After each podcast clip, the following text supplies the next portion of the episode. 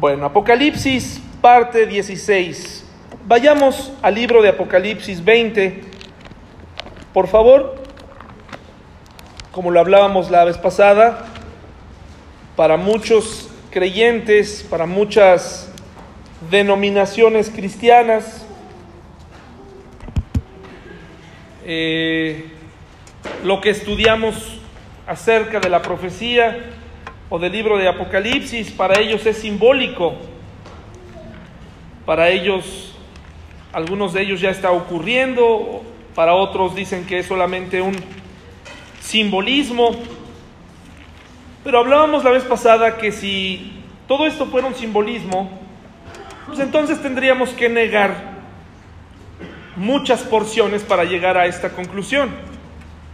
Eh, para muchos creyentes verdaderos, porque no podemos decirles que son creyentes falsos, sencillamente hay cristianos que adoptan puntos de vista y se aferran a ellos.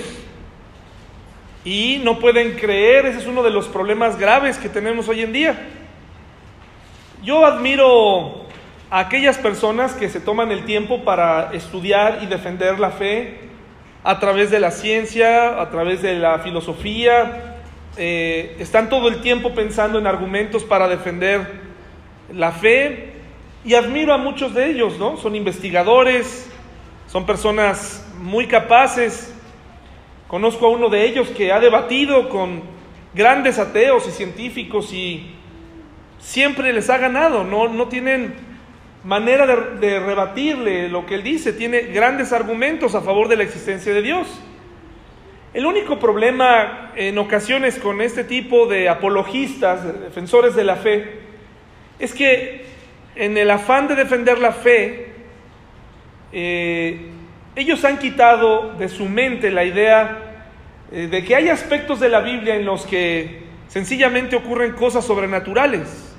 Por ejemplo, cuando un apologista dice el cristiano no tiene problema con creer que el hombre fue avanzando en etapas durante mucho tiempo y nos da argumentos y nos dice la tierra fue creada en seis días. Eh, no fueron realmente esos días, dice, dicen ellos, sino fueron etapas, grandes etapas de miles o millones de años entre una o, cada una. Nos dicen no, no hay ningún problema para el cristiano y nos presentan argumentos y, y realmente cuando uno lee esos argumentos verdaderamente uno dice, pues e, es cierto, ellos no están negando, negando la presencia de Dios ni, ni, su poderosa creación. Y dicen, miren, aquí están los argumentos y Dios existe, pero no fue tal cual como lo dice la Biblia, sino fue, fueron solamente etapas. Pero yo creo, hermanos, que hay un Dios que puede crear las cosas precisamente en seis días, ¿verdad? Y que Él puede porque Él es Dios. Y entonces tenemos que tener cuidado de que no nos pase lo mismo con Apocalipsis, ¿no? Que digamos, bueno, sí, o sea, sí nos dice mucho, nos da detalles, pero yo creo que todo esto es simbólico. Yo, yo, no, creo en, yo no creo en eso. Yo creo que Dios nos está dejando un plan, así como Él puede crear en seis días, es un, en un momento puede hacer un milagro. Eh, él puede hacer un milagro en nuestra vida, en tu vida, en tu salud, Él lo puede hacer, pero también si Él no quiere, no lo va a hacer, ¿verdad?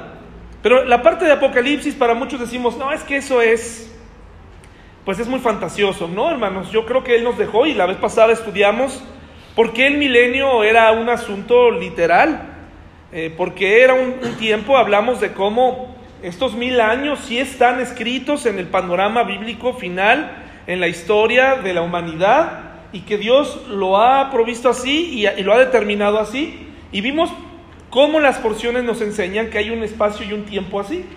No, no da lugar nada más a pensar que es un símbolo. Entonces, hermanos, vamos a continuar con nuestro estudio de Apocalipsis, parte 16, y vayamos a Apocalipsis 20 del 1 al 10, que ya lo leímos hace un mes.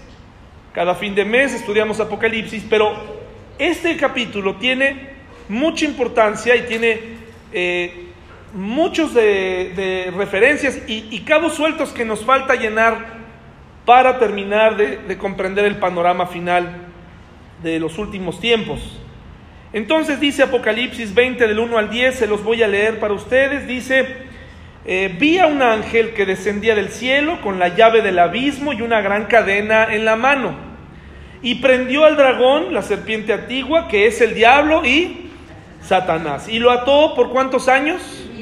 Y lo arrojó al abismo y lo encerró y puso sus sellos sobre él para que no engañase más a las naciones hasta que fuesen cumplidos mil años. Nuevamente se habla de un periodo de mil años. Y después de esto debe ser desatado por un poco de tiempo.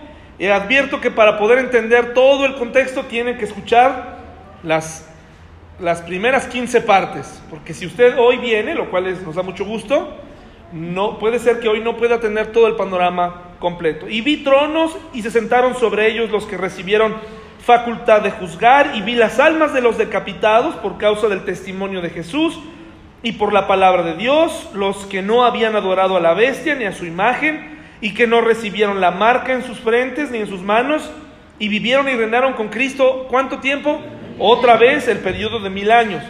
Pero los otros muertos no volvieron a vivir hasta que se cumplieron mil años. Esta es la primera resurrección. Bienaventurado y santo el que tiene parte en la primera resurrección. La segunda muerte no tiene potestad sobre estos, sino que serán sacerdotes de Dios y de Cristo y reinarán con él. ¿Cuánto tiempo? Mil años nuevamente. Nos está diciendo un periodo de mil años y nos está describiendo una serie de circunstancias que ya estudiamos en los meses pasados, ¿verdad? quién es la bestia, eh, quiénes son y cuáles son las dos resurrecciones. Una resurrección es para vida y la segunda resurrección es para condenación. Los justos en Cristo, los que han creído en Él, resucitarán para eh, estar con el Señor como amigo, pero los que forman parte de la segunda resurrección, entonces resucitarán para condenación. Y nos hizo falta precisar el mes pasado ¿En qué momento resucitarán aquellas personas que murieron sin Cristo? Hoy lo vamos a ver. Dice, cuando los mil años se cumplan, Satanás será suelto de su prisión. Y decíamos, pero ¿por qué? Y saldrá a engañar a las naciones que están en los cuatro ángulos de la tierra, a y a Magog, a fin de reunirlos para la batalla, el número de los cuales es como la arena del mar, y subieron sobre la anchura de la tierra, y rodearon el campamento de los santos y la ciudad amada, y de Dios descendió fuego del cielo y los consumió, y el diablo que los engañaba fue lanzado en el lago de fuego y azufre, donde estaban la bestia y el falso profeta, y serán atormentados día y noche por los siglos de los siglos. Y en la imagen que tenemos aquí es una imagen de una multitud. Recordarán que una de las características que va a tener el milenio va a ser precisamente que la gente va a ser gobernada, pero ahora por quién, hermanos? ¿Por quién? Por Jesús, ¿verdad? Entonces eh, va a ser un estado perfecto de paz, un estado eh, eh, maravilloso. Y aquí les pongo esta ilustración tomada de el panorama bíblico, del plan dispensacional. Algún dibujante nos hizo favor de poner en orden de manera gráfica para un mejor entendimiento. Es un material que usted puede conseguir en línea, o bien yo lo tengo en, PDF, yo se los puedo proporcionar para que lo estudien, el plan dispensacional. Recuerde que no todos los cristianos creen en un plan dispensacional. Eso es muy importante porque allá afuera, eh, cuando uno crece en iglesias burbuja, las iglesias burbuja nunca te dicen qué te vas a encontrar allá afuera. Y cuando sales te das cuenta que afuera hay personas que creen que la salvación se pierde.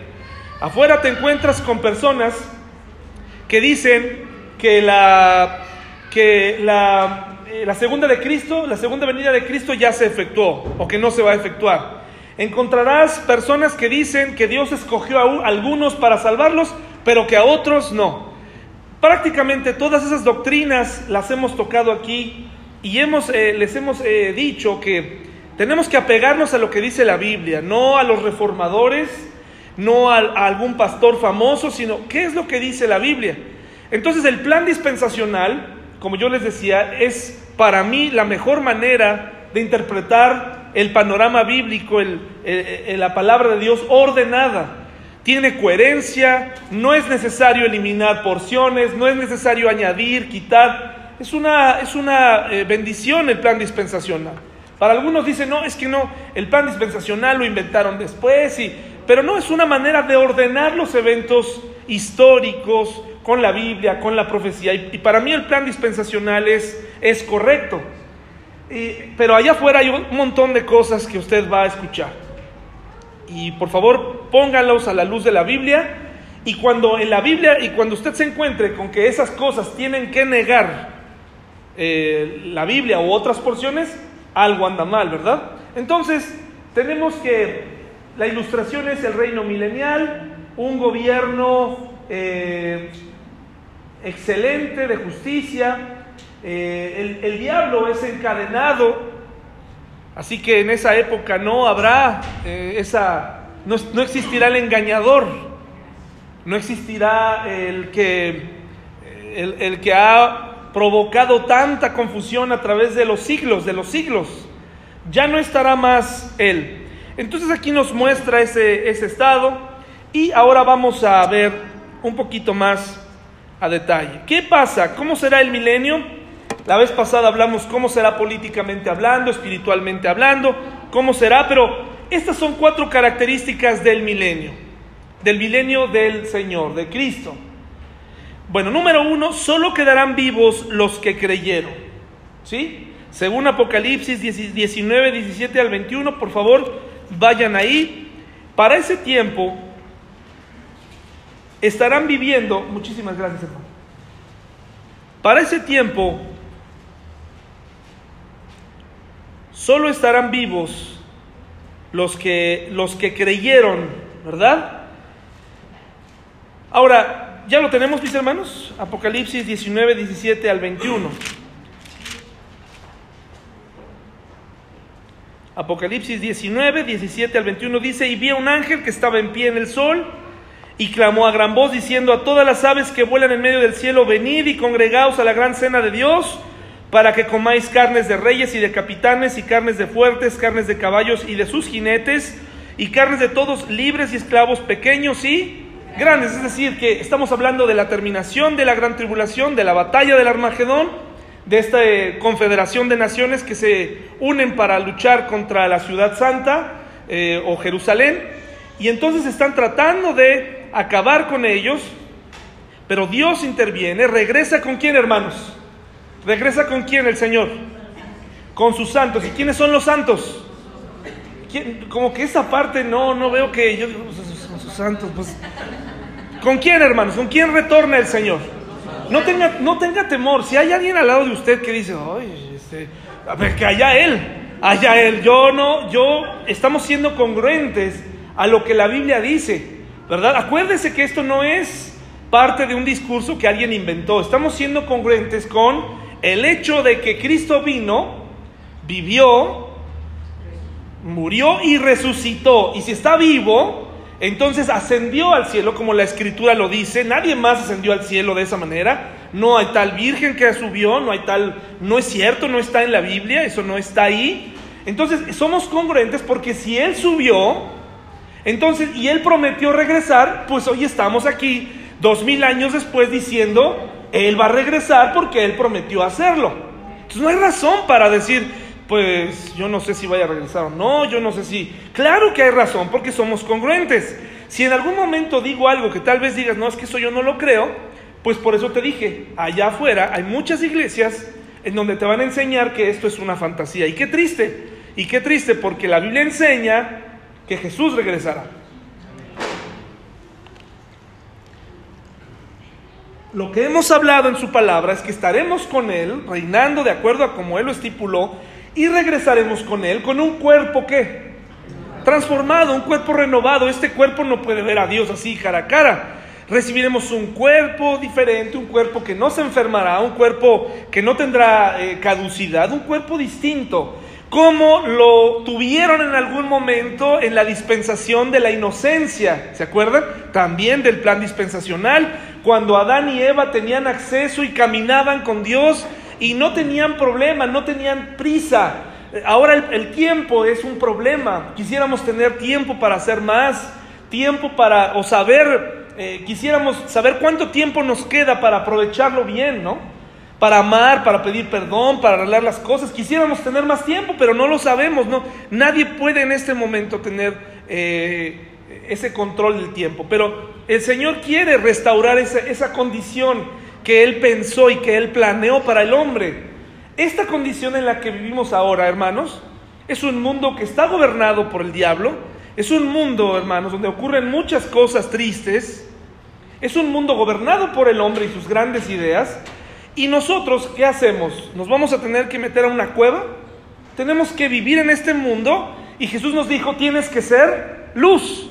Y ser luz y ser sal y, ser creyente es decir y es creer este tipo de cosas que en algún momento van a incomodar a más de uno que son, son cosas muy, muy difíciles, son cosas muy duras para unos. Cuando tú le dices a, un a alguien que, que eh, sus familiares no son creyentes y lo que la Biblia enseña sobre eso, ellos dicen, qué ofensivo me suena, pero es que no lo digo yo, es lo que dice la Biblia. Entonces, estos, eh, los creyentes que hayamos venido con Él, que retornemos con Él, nos encontraremos con otro tipo de personas, y son las personas que creyeron, durante la gran tribulación, este periodo de siete años, que estarán sobreviviendo, que, que sobrevivieron y que tendrán la oportunidad de ingresar a una, tuvieron una nueva oportunidad gracias a Dios, sobrevivieron porque creyeron y Dios tuvo misericordia de ellos, nos encontraremos con ellos y ellos tendrán cuerpos, ponga mucha atención, cuerpos normales, cuerpos mortales. Esto también es congruente con lo que enseña la Biblia. Ahorita van a ver por qué. Dice, también, el punto número dos del milenio, habitarán los que regresamos con Él sin pecado, con cuerpos renovados, con los que quedaron vivos, los que creyeron. Será un tiempo de paz sin precedentes. Mire lo que dice Isaías, uno de los eh, pasajes más hermosos que describen este tiempo. Isaías 2.4, Isaías 2.4 dice así, y juzgará entre las naciones y reprenderá a muchos pueblos y volverán sus espadas en rejas de arado y sus lanzas en hoces. No alzará espada nación contra nación, ni se adiestrarán más para la guerra. Es decir, ya no habrá estas amenazas de que la bomba atómica, que, que los ejércitos, que eso se va a terminar porque esta vez estará el rey de reyes y señor de señores poniendo orden sobre la tierra. Será un tiempo de paz sin precedentes. Jesús será el rey y no va a tolerar el pecado. Gobernará con justicia. Vayamos al Salmo 2, por favor. Los salmos también contienen, contienen profecías, son salmos mesiánicos. Los salmos también, la Biblia está llena de profecía, en algunos libros más y en otros libros menos, pero está en todas partes. Salmo 2, del 7 al 12. Y fíjense lo que dice, del 7 al 12. Vamos a leer desde el 1, miren, desde el 1 del, del capítulo 2, Salmo 2. Dice, ¿por qué se amotinan las gentes y los pueblos piensan cosas vanas? Se levantarán los reyes de la tierra y príncipes consultarán unidos contra Jehová y contra su ungido, diciendo, rompamos sus ligaduras y echemos de nosotros sus cuerdas. El que mora en los cielos se reirá, el Señor se burlará de ellos, luego hablará a ellos en su furor y los turbará con su ira pero yo he puesto mi rey sobre Sión, mi santo monte. Yo publicaré el decreto. Jehová me ha dicho, mi hijo eres tú. Yo te engendré hoy. Pídeme y te daré por herencia las naciones y como posesión tuya los confines de la tierra. Los quebrantarás con vara de hierro, como vasija de alfarero, los desmenuzarás. Y aquí está hablando del Mesías. Está hablando de un rey futuro. No está hablando de David, no está hablando de ningún otro rey, está hablando del único que puede hacer todo esto y al que se le van a entregar las naciones. Y dice, y los quebrarás con vara de hierro, como vasija de alfarero los desmenuzarás. Ahora pues, oh reyes, dice, sed prudentes, admitid amonestación, jueces de la tierra. Qué interesante porque aunque es un, es un salmo que se puede introducir ahí en el, en el milenio, pareciera que aquí le está diciendo, a las personas que sean prudentes, ¿no?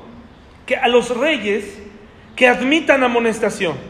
Es interesante porque no se está refiriendo al grupo de creyentes que, descendió con él. No, se, no puede ser a ellos. Entonces nos está enseñando que hay otro tipo de personas en ese tiempo que necesitan todavía obedecer a Dios, que necesitan todavía honrarlo, que necesitan ser prudentes. Un cristiano renovado que retornó con el Señor ya no necesitará ser prudente porque la prudencia se utiliza para evitar precisamente pues una, hacer una imprudencia. Y un cristiano renovado ya no tendrá ese problema en el milenio. Pero aquí se está refiriendo al tipo de persona que sobrevive, que está en este periodo y que todavía tendrá esa tentación de pecar. ¿Me expliqué, hermanos? Dice aquí, honrada, dice, servid a Jehová con temor y alegraos con temblor.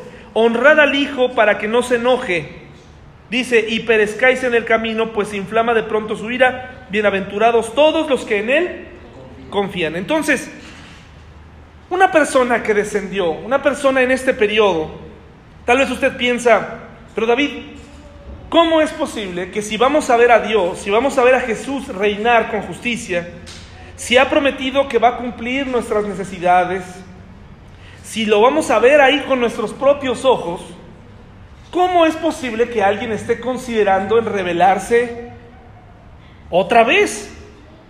Bueno, tendríamos que aclarar nuevamente dos cosas. La primera es que en los que retornemos con el Señor no tendremos este problema. ¿De acuerdo?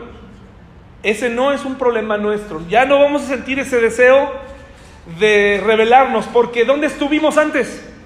Estuvimos en el tribunal de Cristo donde fuimos juzgados por nuestra vida cristiana, es decir, evaluados por tu vida cristiana, por lo que hiciste aquí, por qué tanto brilló tu luz, qué tanto saló tu sal, qué tanto nos movimos en este mundo con valor, con valentía, aunque había presión social, aunque había presión de todos tipos, te mantuviste. Ya pasamos por eso y recibimos un cuerpo que está en armonía y un alma en armonía con Dios. Por lo tanto, y después fuimos a las bodas de quién? Del Cordero y dijimos que la iglesia es la novia de Cristo. Entonces, este no es un problema, no se está dirigiendo a este grupo. Es perfectamente congruente pensar entonces que en esa época esos sobrevivientes, esa gente que estaba en la tierra, que nunca se fue, que todavía tiene la naturaleza caída, el pecado que ahora tú y yo tenemos, ¿qué creen que va a ocurrir con ellos durante estos mil años? Van a tener hijos. Van a tener hijos, es normal. ¿Sí? ¿Cómo es posible que una persona pudiera rebelarse ante un Dios tan grande y, teniendo todo? ¿Cómo es posible? Hermanos, en, los, en el milenio, en estos mil años, Podríamos llamarle el tiempo de la última oportunidad, el último momento, la se escucha un poco, este, la palabra no me gusta, pero creo que eso es lo, correcto. Tal vez es, el, es la última depuración, es la última, eh, es el último momento de decisión para aquellos que nacieron todavía con la naturaleza pecaminosa.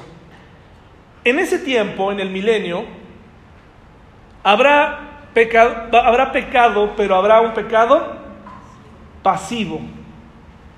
Les explico esto. Las personas que sobrevivan van a tener hijos, como ahora se tienen hijos.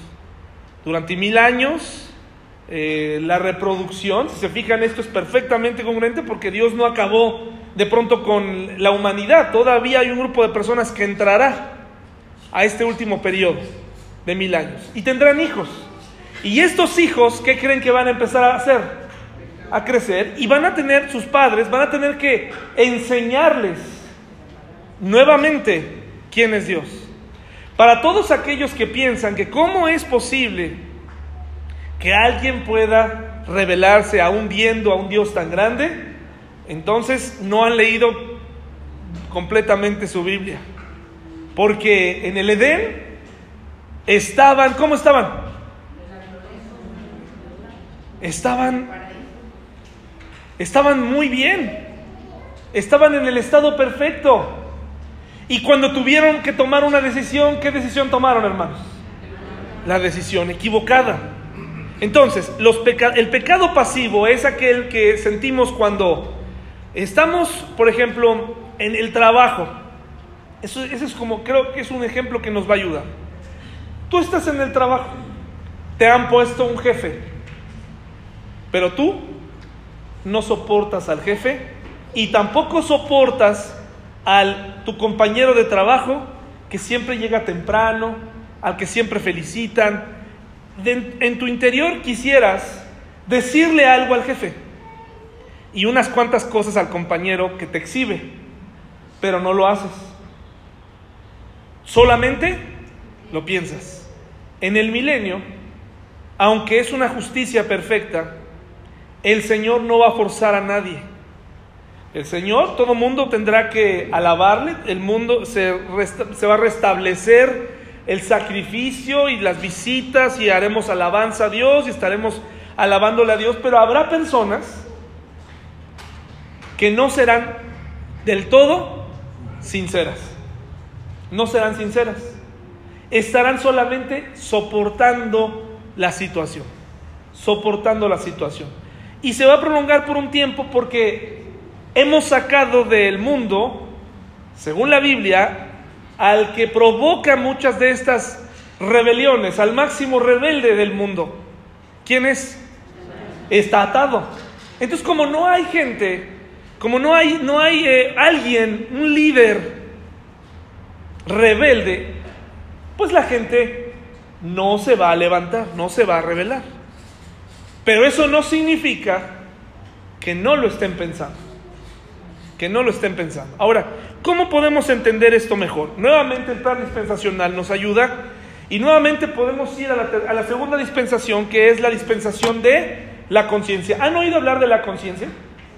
Bueno, el Señor en su, en, su, en su, maravilloso plan ha ido mostrándonos etapas de la salvación en diferentes épocas del mundo. De tal manera que cuando te encuentras con alguien, como lo hemos hablado, que te dice, a ver, si un azteca y otra vez los aztecas, y si, y si este, alguien de alguna tribu no conoció a Jesús, qué injusto es pensar que no se haya salvado.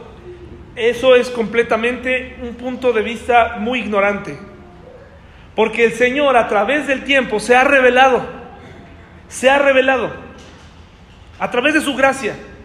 Y aunque no hayan conocido a Jesús, Dios se reveló a todas esas tribus a través de algo muy sencillo, hermanos, de su poder, de su provisión diaria y de la naturaleza, hermanos, ¿sí o no? La naturaleza misma nos habla de Dios. Cuando tú ves una cascada, por favor, no me puedes decir que no sientes nada. Yo, bueno, tal vez algunos jóvenes sí, ¿eso qué, no? Delante de millones de litros de agua, no, no se conmueven, pero lo dudo. Cuando estás, tienes la oportunidad de ir a un avión y ver por encima lo pequeño que somos y la inmensidad del mar, ¿no? Cuando le ves fin.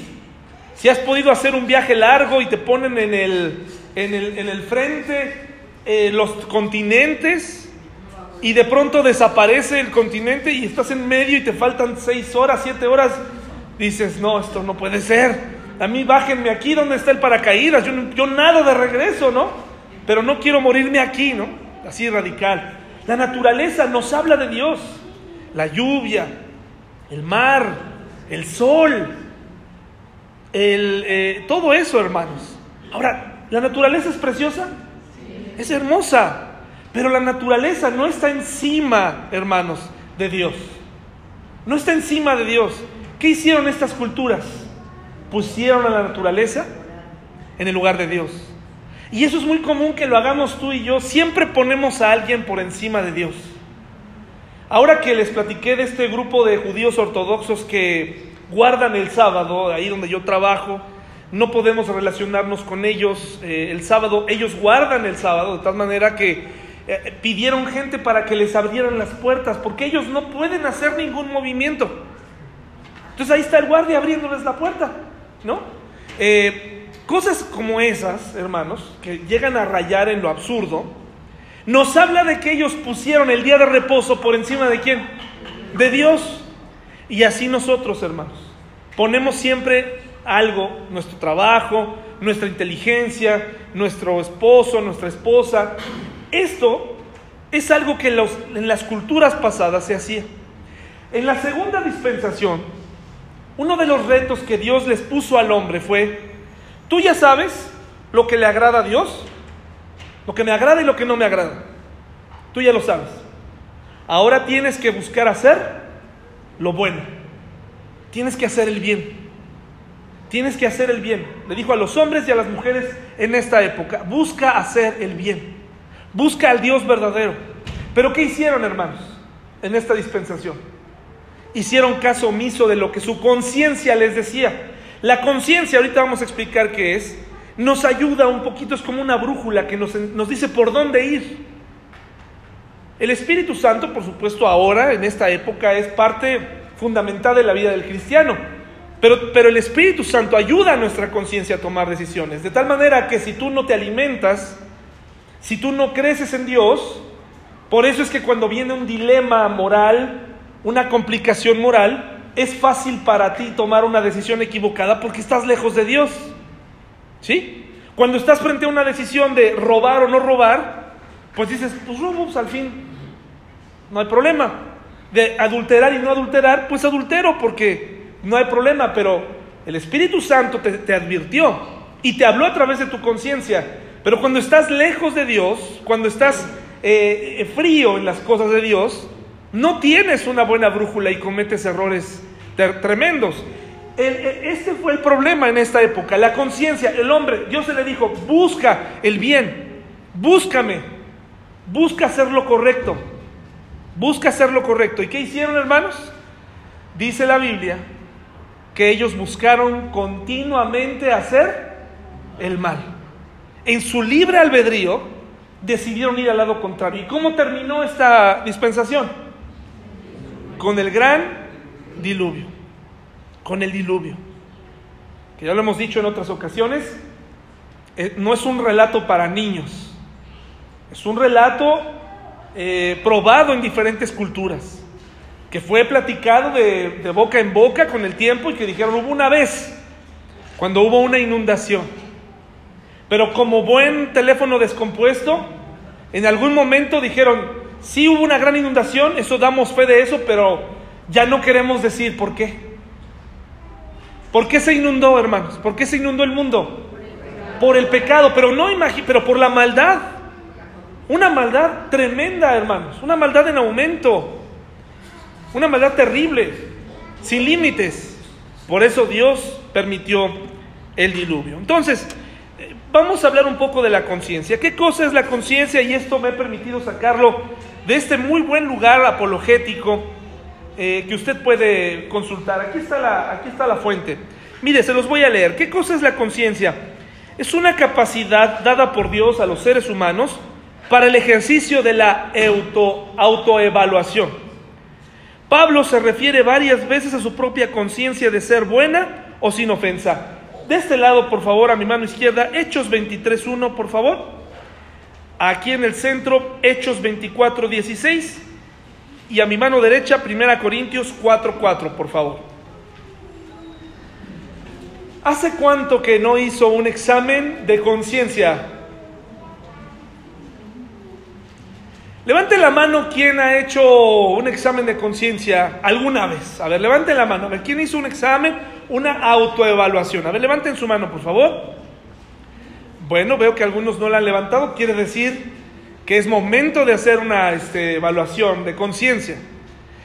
¿Quién hizo una, autoevaluación de conciencia eh, esta semana? A ver, levanten la mano.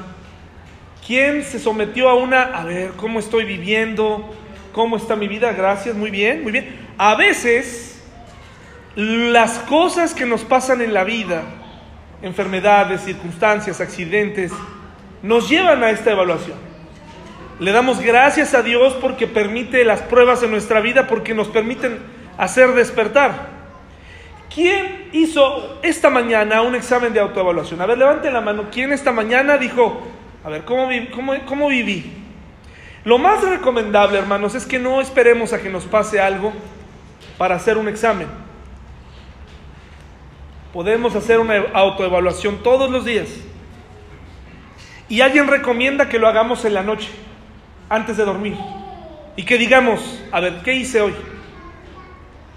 ¿Cómo viví hoy? ¿Qué publiqué en mis redes sociales hoy? ¿Qué publiqué? ¿A quién estoy apoyando? ¿Qué opinión di?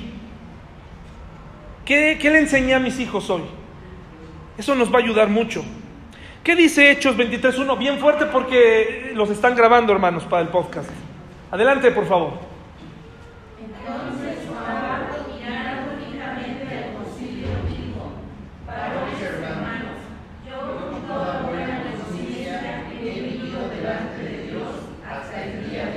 ¿Cómo se vive todos los días en buena conciencia, hermanos?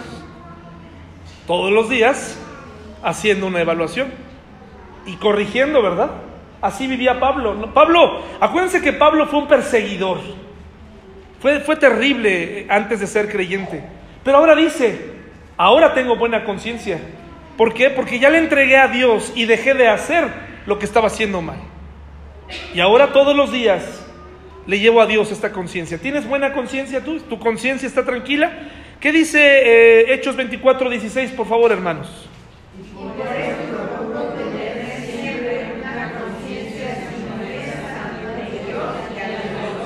Qué interesante. No solamente ante Dios, sino ante quién?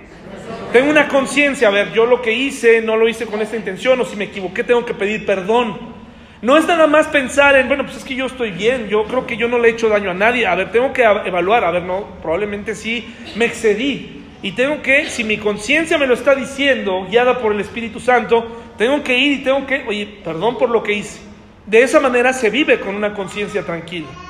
Pero hay, ciertas personas que describe la Biblia como personas que tienen su conciencia cauterizada, o sea, dicen, yo no te voy a pedir perdón, yo no voy a arreglar nada porque yo no te hice nada. Y eso es muy peligroso, hermanos. Primera Corintios 4:4, 4, por favor. Porque aunque de nada tengo mala conciencia, no por eso soy justificado, pero el que me juzga es el Señor. Muchas gracias, pareja Rosiles, por haber leído. Les agradezco mucho por haber leído. Pablo, hermanos, examinó sus propias palabras y hechos y los encontró conforme con su moral y sistema de valores que fueron, por supuesto, basados en los estándares de Dios. Su conciencia verificaba la integridad de su corazón. Ahora, ¿qué otra cosa? ¿Qué otra cosa es la conciencia? Dice que, dice que los gentiles tienen conciencias que testimonian la presencia de la ley de Dios escrita en sus corazones. Romanos 2, 14 al 15, por favor, de, a mi mano derecha. En el centro, Romanos 9.1. Y a la izquierda, 2 Corintios 1.12, por favor.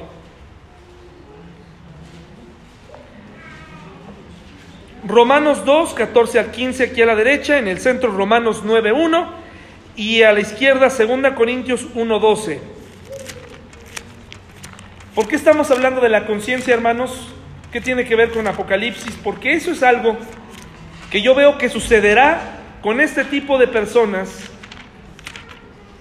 en donde su conciencia, ellos ya saben qué hacer, ellos ya sabrán cómo comportarse, pero ellos tienen su libre albedrío para al final hacer lo que ellos quieran, porque de otra manera Dios estaría manipulando y acabando con el libre albedrío que tienen las personas, de elegir libremente entre Dios o entre cualquier otra cosa. ¿Qué dice por favor Romanos 2, 14 al 15? Bien fuerte. Porque cuando los gentiles que no tienen ley hacen por naturaleza lo que es de la ley, estos, aunque no tengan ley, son ley para sí mismos, mostrando la obra de la ley escrita en sus corazones, dando testimonio de su conciencia y acusándoles o defendiéndoles sus razonamientos. Afuera, allá afuera hay gente buena o toda la gente buena allá afuera es cristiana. ¿Allá, afuera hay gente buena? Sí. ¿Sí? ¿Por qué? Porque hay leyes morales que les llevan a, decir en su conciencia, no, aquí no puedo hacer esto, aquí no puedo hacer aquello. Es muy interesante, ayer fue, el mes de junio es el día del orgullo gay. Es el día en donde ellos han delimitado todo un mes. Y está bien eh, que lo hagan, ¿no? Que están en, están en este mundo, ¿sí? Está bien. Yo les recomiendo que usted eh, aprenda a manejar y aprenda a vivir con esto, porque esto es una realidad. ¿Sí? Entonces, el día de ayer lo más interesante es que ellos dicen, eh, salen, celebran por un orgullo, ¿no? Es decir, yo voy a, a marchar porque es un orgullo, voy a salir de closet, voy a, tengo una, eh, una sexualidad distinta y nos dicen a todo el mundo con esto y tú lo tienes que aceptar. ¿Sí? Tú tienes que vivir con esto y tus hijos también. Y ahí está el problema, ¿no? Que muchos de ellos no solamente se quedan con el lado de acéptame o respétame, sino ahora también tu hijo lo tiene que aceptar, lo tiene que creer y, y por todos lados te lo voy a decir. No hay de otra, ¿no? Y ahora el que está mal eres tú. Y ahora Disney también te lo va a enseñar y te lo va a poner en las películas.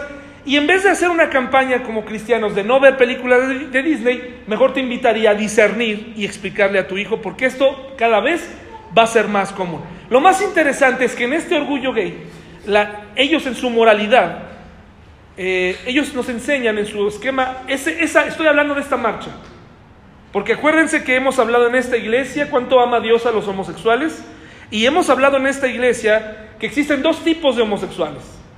Los homosexuales que están luchando, que tienen una lucha y que viven con esa lucha, pero hay homosexuales radicales que forman parte de estos movimientos, que forman parte de una ideología más dura y más agresiva. Lo más interesante es que en su código moral ellos, ellos no comprenden, estos radicales, pues que tienen que salir y hacer ciertas cosas indecentes. Se, se les pidió algo ayer en el gobierno en la Ciudad de México. Les dijeron, ok, marcha. Nadie les prohibió ir vestidos como quisieran. Y cada vez se unen más letras al movimiento LGBTI, no sé qué, un montón de movimientos, un montón de letras, es una increíble cantidad de letras. Antes era eh, movimiento este, lésbico gay, después se añadió creo que transexual, y ahora ya es bisexual y todo lo que viene, ¿verdad? Entonces, les dijeron una cosa, haz lo que quieras, siente orgullo, marcha, aquí están las calles, la ciudad, ya no los gobiernos ya no pueden detener esto, hermanos. No estamos en Rusia, ya esto no se puede detener y ni allá pueden. Bueno, ahí está. Pero dentro de eso sale a aflorar algo todavía. Se les pidió, no metan alcohol. Se prohíbe tomar alcohol, se prohíbe. ¿Qué hicieron ellos, hermanos? Empezar a alcoholizarse. Nos habla de que hay algo más profundo en heterosexuales y homosexuales y es el anhelo de ir en contra, ir en contra de la autoridad, ir en contra de lo que se dice, de las reg- reglas morales. Ya no, ya no hay estándares morales, ya no hay, ya no hay. Les dijeron, ya, libérate. Y- y exclama de manera sobria algo que te provoca orgullo. Ah, no, pero ¿cómo? Tengo que complementarlo con alcohol. Y ahí estaban sirviéndose su alcohol que habían metido a la marcha. Nos habla de un problema moral que tenemos todos los hombres, un deseo de retar a Dios. Bueno, entonces, sin embargo, nos dice la palabra de Dios que la gente allá afuera tiene principios y tiene leyes y sabe cómo hacer las cosas y hay valores universales. En todos lados, aunque muchos digan el aborto, que sí, que no, en todos lados sabemos lo duro que es, lo duro que es ver a un niño morir. En, todo el mundo, aunque algunos se hayan enfriado más o menos, el abuso infantil en todos lados está mal visto en las leyes, ¿verdad? Entonces, hay leyes superiores y principios eh, superiores que no podemos decir es que yo no sabía. Hay principios. ¿Qué dice, por favor, en Romanos 9.1? Bien fuerte.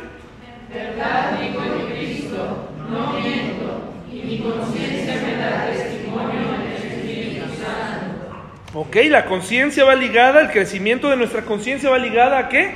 Al Espíritu Santo. Y al mi lado izquierdo, por favor, ¿qué dice?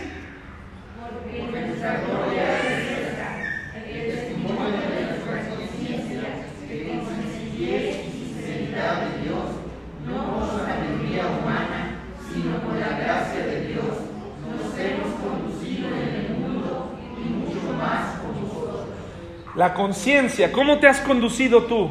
¿Qué te dice tu conciencia? ¿Cómo te has conducido? A veces el examen de autoevaluación no, no solamente tiene que hacerse con uno mismo, porque a veces nos vemos muy bien. Nosotros a nuestros ojos no fallamos, somos excelentes esposos, excelentes trabajadores, somos unos tipazos. Sería interesante preguntarle a las personas que viven en tu casa, ¿qué opinan? ¿Qué opinan de ti? ¿Qué opinan de lo que publicas? ¿Qué opinan de lo que apoyas? ¿Qué opinan de cómo hablas? Y ahí nos vamos a dar cuenta un poquito más. Acuérdese que el cristiano está llamado a vivir para los demás, a hacer luz y sal. En ningún lugar de la Biblia usted va a encontrar un versículo que diga eh, que tú, que en ti está el poder y que en ti está. No, está hablando de, ni siquiera está hablando de tus sueños, está hablando de amar al prójimo, de darle al prójimo, de ser luz, de ser sal, de llevar el evangelio, etc. Es una vida que da a los demás. ¿Qué dice eh, 2 Corintios 5, 11? Yo lo tengo aquí. Déjenme leérselos, hermanos. 2 Corintios 5, 11. ¿Por qué estamos tomando tiempo esto? Ahorita se los voy a explicar. Dice, conociendo pues el temor del Señor, persuadimos a los hombres, pero a Dios les es manifiesto lo que somos, y espero que también lo sea a vuestras conciencias. La conciencia, como verán, es muy, es muy importante. Es muy importante. ¿Ya hicimos una autoevaluación de nuestra conciencia, hermanos? ¿Ahorita? Rápidamente en nuestra mente. A ver, les doy, les doy unos segundos, 10 segundos para hacer una evaluación. Y al final salió aprobado, salió reprobado. ¿Cómo está su conciencia? si somete sus pensamientos, su conciencia a lo que dice la Biblia, ¿cómo sale evaluado?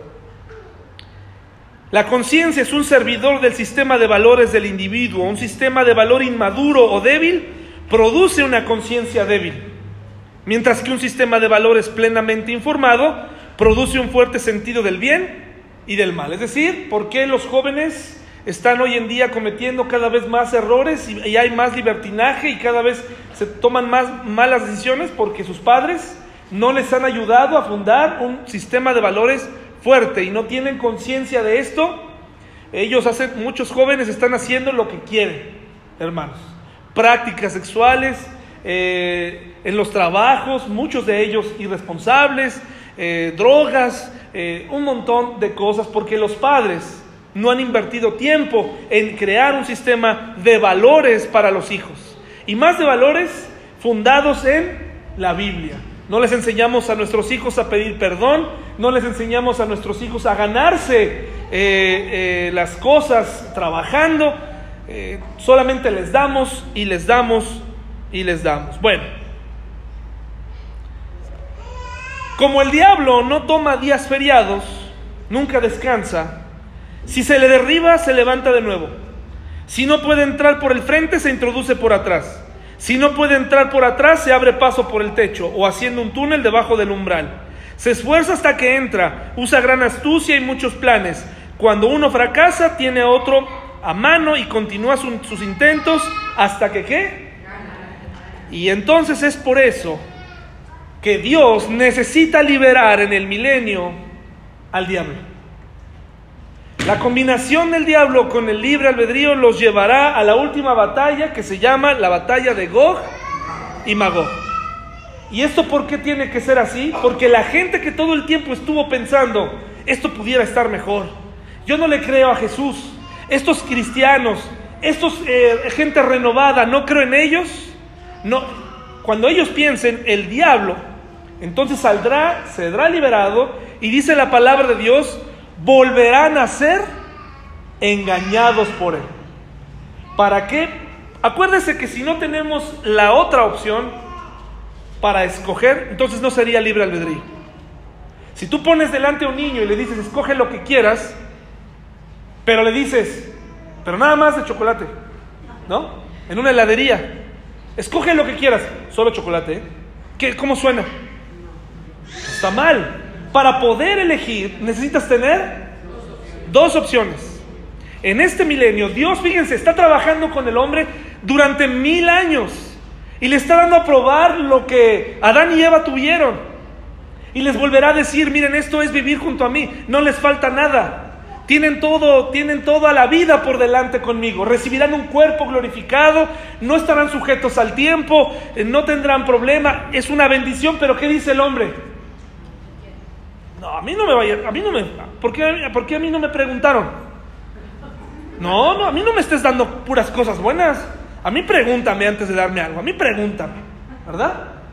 Bueno, entonces esta gente tiene el derecho, tiene el derecho de elegir.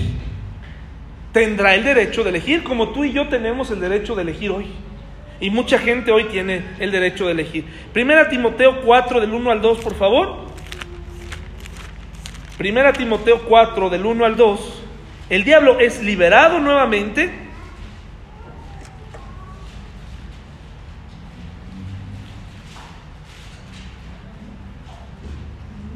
Versículo 2 dice, por la hipocresía de mentirosos que teniendo cauterizada la conciencia, dice el Señor, nos está hablando de otro momento en el tiempo, pero nos está explicando precisamente lo que estábamos hablando de la conciencia. Muchas personas van a creer, dice desde el versículo 1, pero el Espíritu dice claramente que en los postreros tiempos algunos apostatarán de la fe, escuchando a espíritus engañadores y a doctrinas de demonios.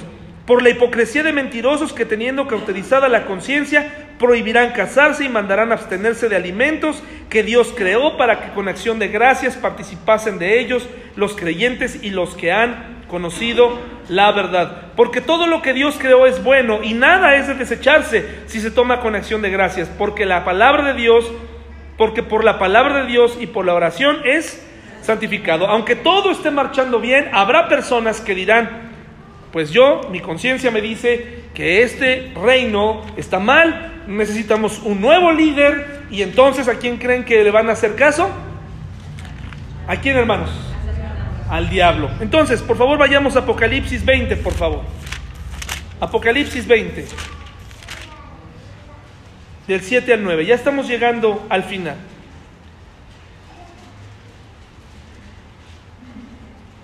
Apocalipsis 20 del 7 al 9 dice, cuando los mil años se cumplan, Satanás será suelto de su prisión con el propósito que les acabo de decir. Y saldrá a engañar a las naciones que están en los cuatro ángulos de la tierra, a Gog y a Magog, a fin de reunirlos para la batalla, el número de los cuales es como, desafortunadamente, como la arena del mar. Otra vez, mucha gente al final del milenio será engañado. Se rebelarán y entonces, ¿qué pasará con ellos, hermanos? Morirán en sus pecados. Para los curiosos, y no vamos a leer esto ya, ya vamos a cerrar para que no sea pesado, pero probablemente hace un mes escucharon que había habido una primera parte o una batalla muy similar en Ezequiel 38 y 39 que se llamó Gog y Magog. Esa batalla, en ese momento, tenía la diferencia en que, aunque se sitúa en el final de los tiempos, era una batalla que era una confederación eh, de naciones unidas en contra de Jesús y de la ciudad santa. Pero en este caso, hermanos, está hablando de los santos en otro momento. En la de Ezequiel no está hablando de Satanás para nada. Y aquí, en Apocalipsis, está hablando de Satanás lo que nos hace entender que son dos batallas diferentes. Esta sí es la batalla final. Esta sí, no es el Armagedón. Esta sí es la batalla final. Y aquí está en la presentación para que usted lo lea con calma estas dos diferencias entre la batalla que se ve en Ezequiel 38 y 39 y Apocalipsis 20. ¿Qué, dice la Biblia que ocurrirá con el diablo al final de esto? Dice desde eh, Apocalipsis 20, 9 y 10, y subieron sobre la anchura de la tierra y rodearon el campamento de los santos. Fíjense, se formó todavía una, un complot ahí, Dios lo permite porque recuerde que Dios honra el libre albedrío y la decisión de los hombres. ¿Para qué? Para que en el día del juicio ningún hombre salga con que, oye, pero es que a mí nadie me avisó. A mí nadie me dijo, yo, si me hubieran dicho, yo hubiera aceptado. No es cierto. A los hombres se, les se nos ha puesto delante de nosotros el bien y el mal. Y dice, y subieron y rodearon el campamento de los santos y la ciudad amada, Y de Dios descendió fuego del cielo. ¿Y qué ocurrió? Así de sencillo, así de triste. Y las personas que murieron tanto en una batalla en Armagedón como en la tribulación y en este momento sin Cristo, descendieron a este lugar de los muertos del que hemos hablado al Seol. Todavía no es el lago de fuego. Ellos descienden ahí, su alma desciende ahí, y el diablo que los engañaba fue lanzada en el lago de fuego y azufre, donde estaban la bestia y el falso profeta, y serán atormentados día y noche por los siglos de los siglos. Nota que se nos hable o se nos menciona en el versículo 10 este pasaje terrible, eh, pero a la vez digno de alabanza, porque al final se acabó el adversario, la serpiente antigua es vencida.